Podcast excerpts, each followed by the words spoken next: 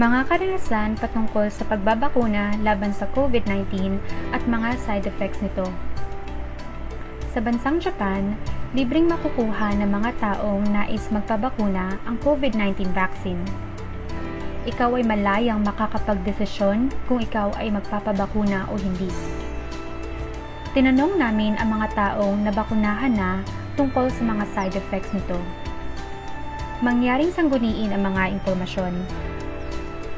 Si Miss Kay, apat na pung taong gulang, isang Japanese na nagtatrabaho sa isang dental clinic. Maari mo bang ipaliwanag sa amin ang iyong karanasan tungkol sa COVID-19 vaccination? Nang tanungin ko ang mga tao sa paligid ko, ang ilan ay nakaranas ng mga epekto habang ang iba ay hindi naman. Nakakuha ako ng bakunang gawa ng Pfizer.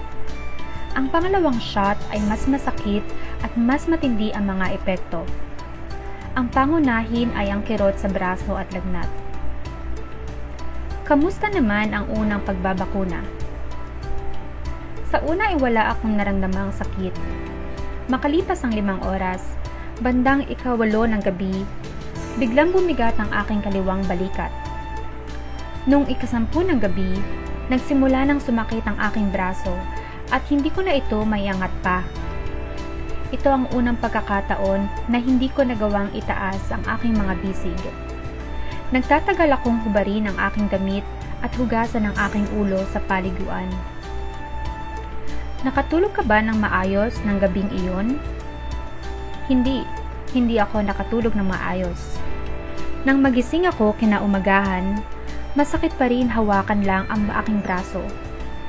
Pumasok ako sa trabaho at nakipag-usap sa mga tao at nakakagalaw-galaw. Gayunpaman, masakit kapag ginamit ko ang aking kamay at braso. Kamusta naman ang pangalawang pagbabakuna? Ang pangalawang pagbabakuna ay napakasakit Sumakit ang braso ko pagkalipas ng tatlong oras. Bandang ikatatlo ng hating gabi, naramdaman ko ang panghihina at masakit ang aking kasukasuan.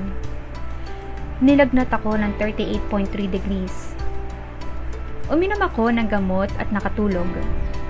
Kinaumagahan ay nilagnat ako ng 37.6 degrees at mabigat ang aking pakiramdam.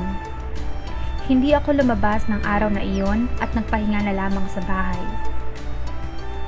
Tungkol sa gamot. Uminom ako ng gamot na tinatawag na kalonal upang mabawasan ang lagnat at sakit.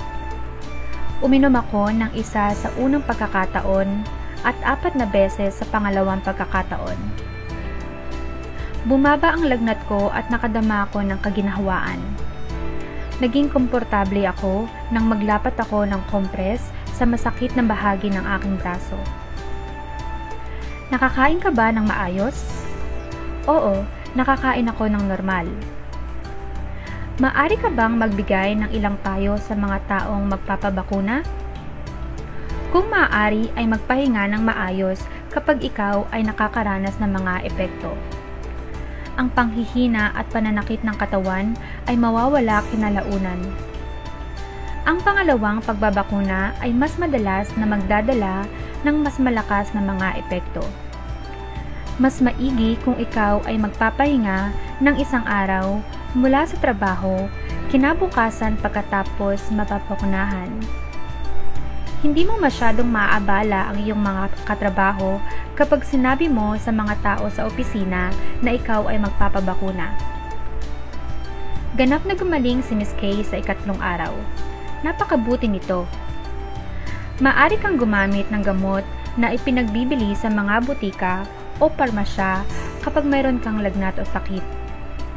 Ayon sa Ministry of Health, Labor and Welfare, ang antipyretic analgesic na naglalaman ng acetaminophen, ibuprofen at loxoprofen na kapwa hindi steroidal at anti-inflammatory na gamot ay gagana para sa lagnat o sakit pagkatapos ng pagbabakuna.